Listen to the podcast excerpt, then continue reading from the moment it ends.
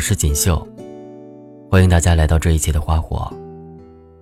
你们也可以在微信公众号和新浪微博找到我。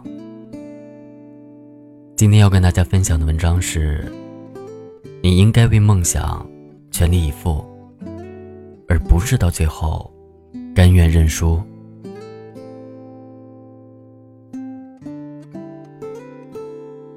尼采说过一句话。所有不能杀死我的，都会令我更加坚强。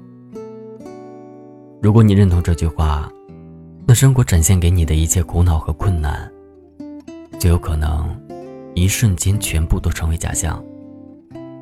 因为，只要自己还活着，就有重新再来的可能，也有重新逆袭的希望。既然我们不是行尸走肉，有呼吸，有感觉。那就有不向命运低头的脊梁，也有不向生活屈服的力量。很多时候，就算你找到一千个、一万个认命的理由，其实最后也会发现，那只不过是想骗一骗懦弱的自己。好在面对艰辛的时候，不让自己太难过。但最后你会生气的反悔，甚至承认是因为自己的软弱，才造成了无数次的遗憾和错过。我的一位朋友，一直打算离职以后组建一个视频工作室。年初我们聊天的时候，他还是一副壮志凌云的样子。我跟他说：“你想好了就去做，一步步来。”两个月以后，我问起这件事，他似乎比上一次少了一些信心。他告诉我，现在器材太贵了，我还需要凑点钱，另外找人合作也挺难的。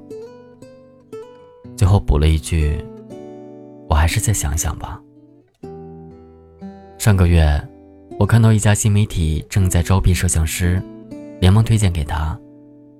结果他前怕狼后怕虎，始终拿不定主意。最后的结果是，离职不成，创业也没戏。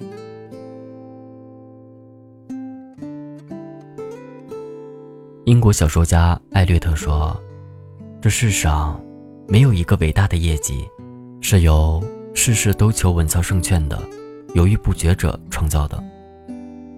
很多时候，你不是没有梦想。”也不是没有机会，而是因为举棋不定。要知道，有些机会是流星，一旦错过，就再也回不来了；而有些机会，即便是恒星，如果不鼓起勇气，它就会和你保持一万光年的距离。最后，一次次的犹豫累积起来。就是一个失败的人生。事实上，但凡能做成一点事情的人，他的身上总有一种特质，那就是敢于做决定。当然，没有谁一生下来就是善于决断的人。果断行事，就像锻炼肌肉和思维一样，需要积累。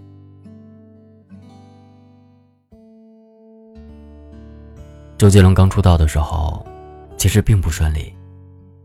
他当时在吴宗宪的音乐公司里，只是个帮大家打杂的小助理，做些端茶水、买盒饭的琐事。后来他开始尝试写歌，但没想到接连遭到刘德华和张惠妹的拒绝。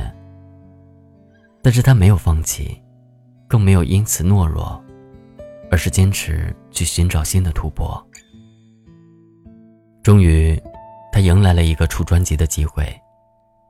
他靠一箱方便面苦熬了十天，一口气写出来五十首歌。吴宗宪从里面挑了十首制成专辑。这就是周杰伦的第一张个人专辑。后面的故事不用多说了，他靠自己的不断努力，最终成为亚洲流行天王。仔细想想。虽然吴宗宪对周杰伦有知遇之恩，但是最终决定周杰伦成为周杰伦的人，其实还是他自己。难怪后来有人说，就算给你十个吴宗宪，你也成不了周杰伦。其实这个世界是公平的，它给予每个人一天二十四个小时，不会多，也不会少。但是我们利用这段时间的方式，却千差万别。有的人度日如年，觉得每天都难熬；有的人日理万机，觉得一天不够用。最后，前者被时代慢慢淘汰，后者成为生活的王者。所以，命运不是世界决定的，是你自己对待世界的态度决定的。如果你觉得命运能完全决定你的一生，那你就听他摆布。但是如果你认为命运只能决定一部分人生，那你就完全可以依靠自己的双手，扭转那剩下的一部分。命运这根绳子，一直都在你手里，只不过，胆小的人提前把它丢弃了，胆大的人，敢于把它拽向自己。想要抵达的方向。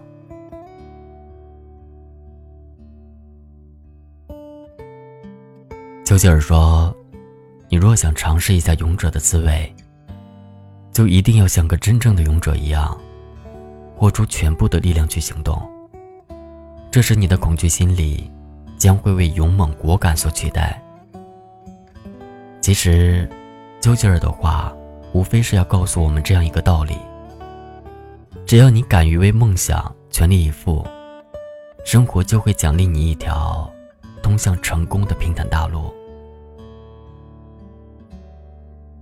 很多情况下，我们之所以轻易丢下了自己人生的控制权，只是出于一时的疲倦还有软弱。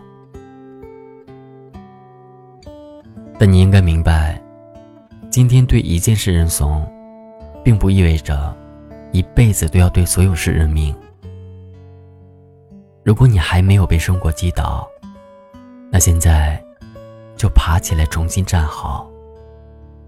人生没有你想象的那么可怕，也根本不值得你向他求饶。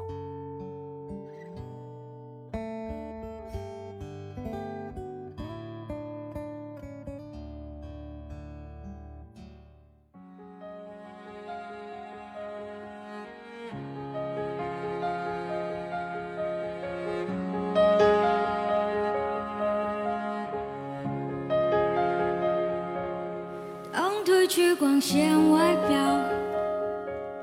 当我卸下睫毛膏，脱掉高跟鞋的脚，是否还能站得高？当一天掌声变少，可还有人对我笑？停下歌声和舞蹈，我是否重要？我镜子里的他，好陌生的脸颊。那个我是真，那个是假。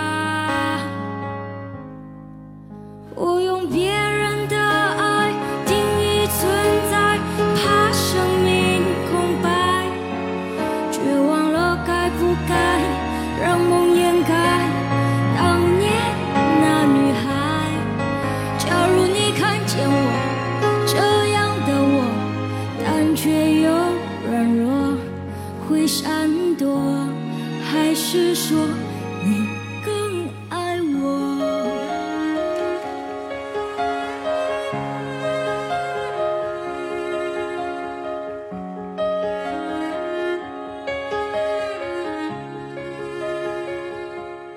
当有天掌声变少，还有谁把我看到？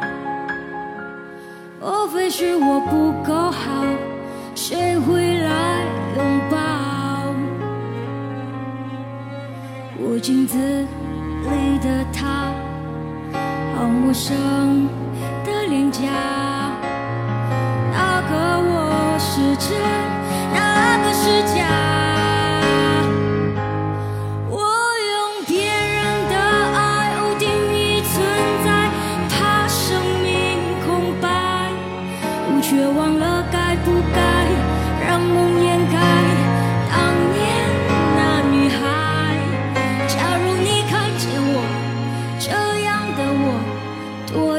个角落会闪躲，还是说你？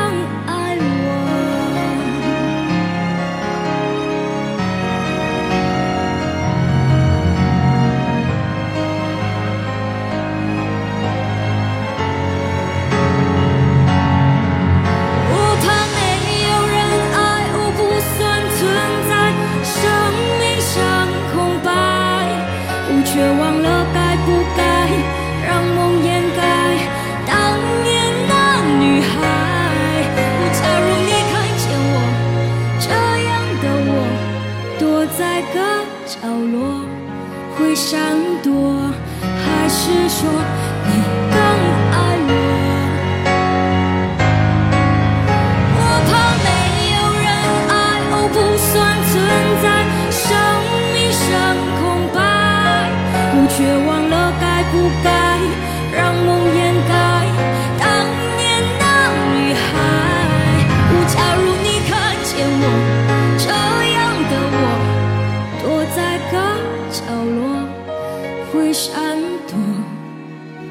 是说你